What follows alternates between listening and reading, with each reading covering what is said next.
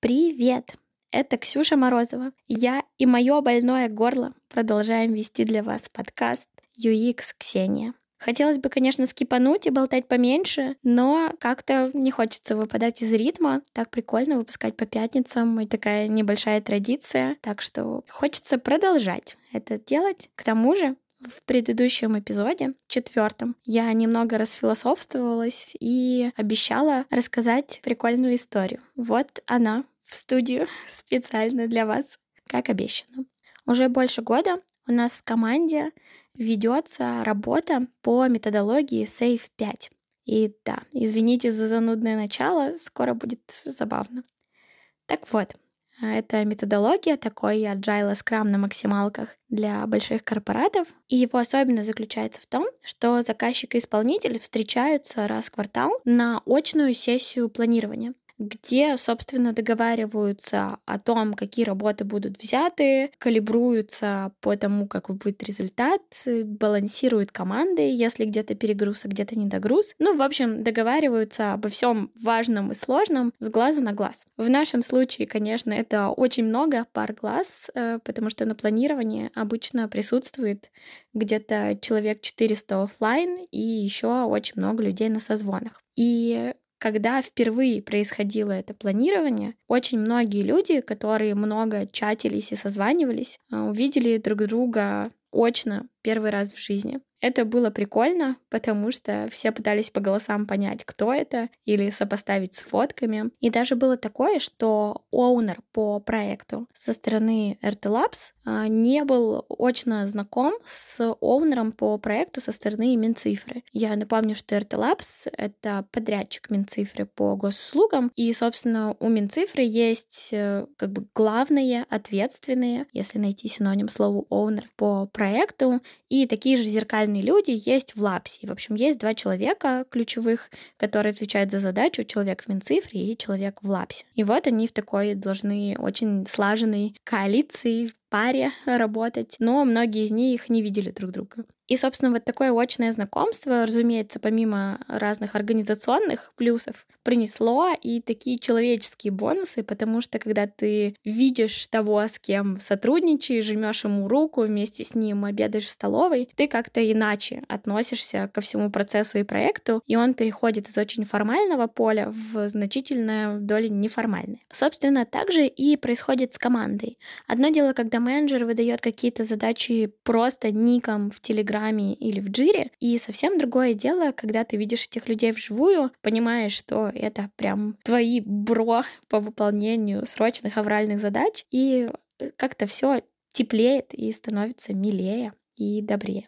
Так вот, спустя полтора года этих очных встреч, они у нас сейчас прекратились, и впервые будет в ближайшее время заочное планирование, потому что все уже довольно слаженно взаимодействуют между собой, и не нужно так много времени и ресурса, чтобы видеться очно и обо всем договариваться, типа следующий этап, все наладилось. Так вот, многие люди за эти полтора года стали такими настоящими, если не друзьями, то вполне себе рабочими корешами. Есть еще такое слово друлеги, дружеские коллеги. А, в общем, отношения очень утеплились и перешли значительно в неформальные. У нас есть разные чаты с заказчиками, где мы можем довольно весело гоготать, общаться неформально, писать разные смешные, не самые нормативные слова. И это будет всем ок, потому что мы действительно уже не заказчик и исполнитель, не две разные компании, а одна большая команда, просто юридически мы числимся в разных организациях, скажем так. И вот с одним из таких коллег у нас периодически происходят какие-то неформальные переписки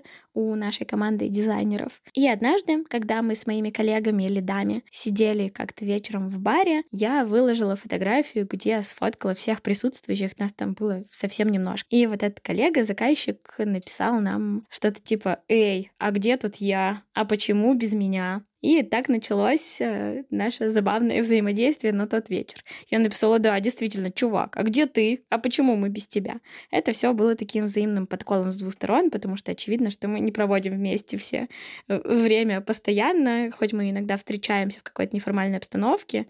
Но да, это скорее была такая полудружеская шутка. И я написала, мол, ну и где ты? И он сказал, ладно, ладно, я бы не смог приехать, даже если бы вы меня позвали, потому что я сейчас э, вечер пятницы, и я просто отдыхаю. Я вот лежу в ванной и пью виски. Я, недолго думая, написала «Эй, давай фотку». Он написал «Ха-ха-ха». Конечно, это все разводняк, это только платный контент. Ну, то есть вы понимаете, какого уровня у нас действительно приятельское неформальное общение, и, может быть, где-то такое было бы не очень приемлемо, но мы действительно хорошо и близко общаемся, и это ок, и тут совсем не было никакого оскорбительного или какого-то бестактного контекста, то есть это уже такое прям супер приятельское. Тем не менее, он говорит, что это платный контент, какие фотки из ванной, ха-ха-ха. Я захожу в Телеграм, беру номер этого человека, копирую его в свой интернет-банкинг и отправляю ему 100 рублей. Он пишет «Ха-ха-ха, придурочные!» Блин, вот это подловило. Ну, смеется, э, пишет несколько еще каких-то сообщений и отправляет фотку, где просто видно, что рука со стаканом на фоне воды в ванной. То есть супер вообще нейтральные фотографии, но тем не менее вроде как выполнил обещание и скинул фотку из своего вечернего отдыха. Мы посмеялись, что он отважный, что не побоялся. И тут же он мне отправляет деньги на карточку, уже большую сумму, и говорит, значит так, моя очередь.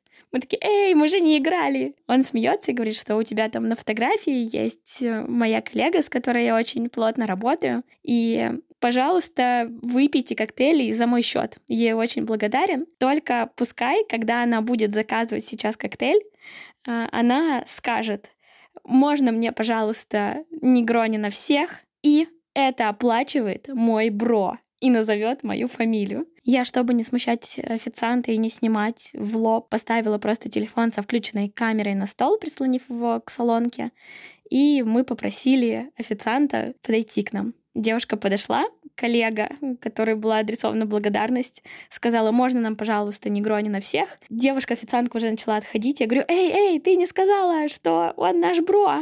Она говорит, да, да, и этот чувак наш бро, кричит ей как бы вслед. Это забавно, мы смеемся, сохраняем видео, отправляем этому чуваку. Всем нам кажется, что шутка завершена, все ок.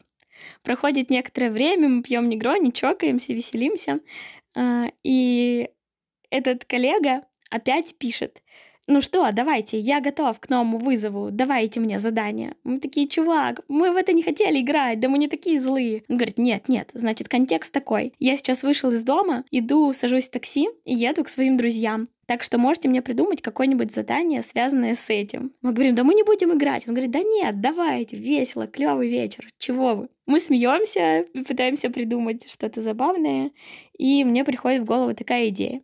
Ему нужно включить э, либо у себя на телефоне, либо в идеале вообще попросить у таксиста песню «Максим, знаешь ли ты вдоль ночных дорог» и пропеть ее желательно вместе с таксистом. Я отправляю ему это задание, говорю, давай. Хотел задание, пожалуйста, получай. Он пишет «Ха-ха-ха! Подождите, я не могу перестать ржать!» В общем, некоторое время он пишет веселые сообщения, потом говорит, блин, мне осталось ехать совсем чуть-чуть, я, наверное, не успею. Мы такие, ну все, зассал, да? Ну, понятно, ясненько.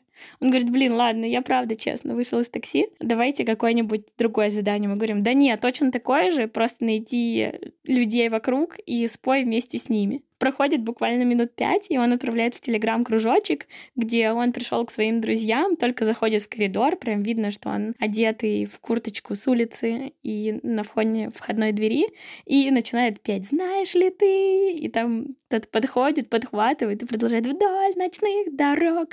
В общем, отправляет и такой «Все, я, короче, сделал». Мы такие, блин, круто, очень круто. Он говорит, ну что, ваша очередь. Мы такие, да, хватит. Он говорит, нет, встань, пожалуйста, на стул и прочитай любой стишок.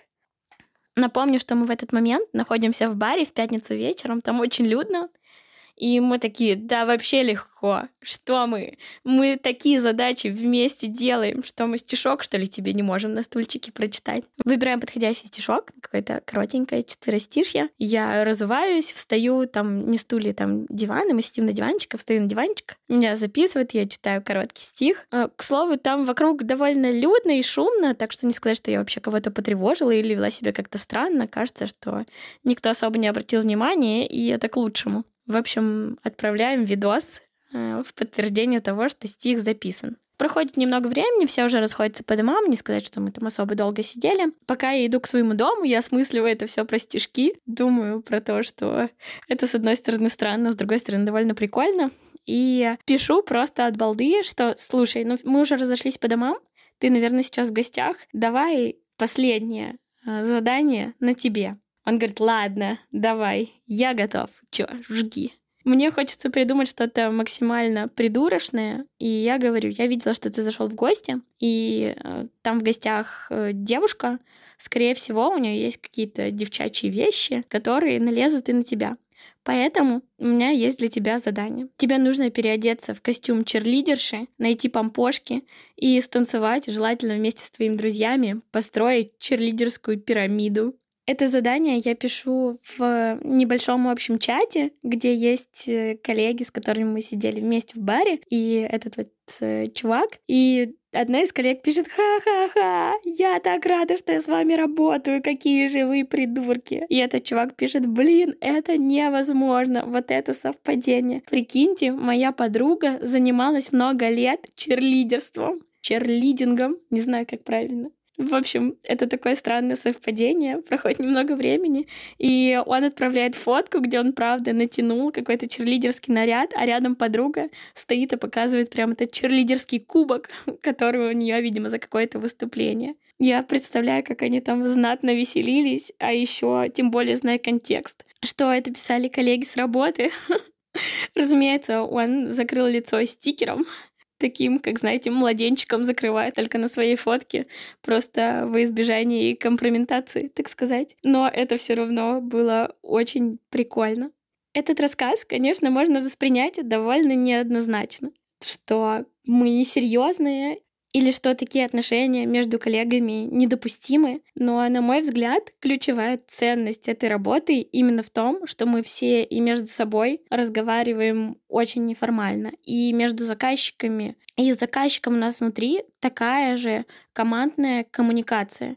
Разумеется, есть э, время и место, где нужно вести себя официально и серьезно. И мы, конечно же, так делаем. И так мы себя ведем далеко не всегда, да и почти никогда.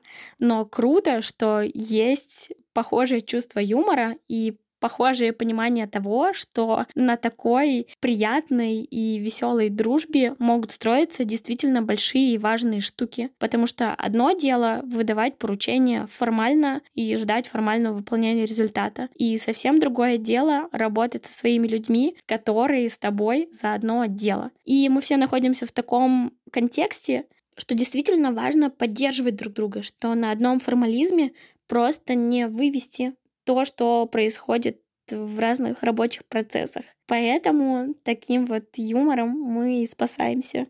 Прямо сегодня к нам на работу вышел новый сотрудник, и поскольку все коммуникации онлайн, удаленные, то я познакомила его со всеми в общем чате, и 3, 2, 1 начались придурочные шутки про его описание в профиле, про то, что добро пожаловать в семью, но ты приемный, ты, кажется, внебрачный. И, в общем, много всего такого, что могло бы быть воспринято как-то странно, но каждый раз, когда мы общаемся с людьми, мы понимаем, насколько они подходят под наше видение внутренних коммуникаций. И вот такая неформальность, она позволяет снимать очень много разных непонятных разногласий, которые просто на шутках, на человечном, неофициальном общении решаются гораздо проще и быстрее, чем это было бы на серьезных щах, на «вы» и очень официальными треками. Так что Юмор в работе — это клево. Юмор в общении с заказчиками — это круто.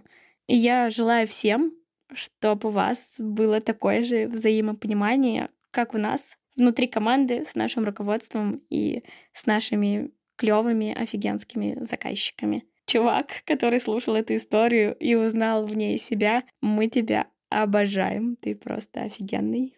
Спасибо. Пока. До связи.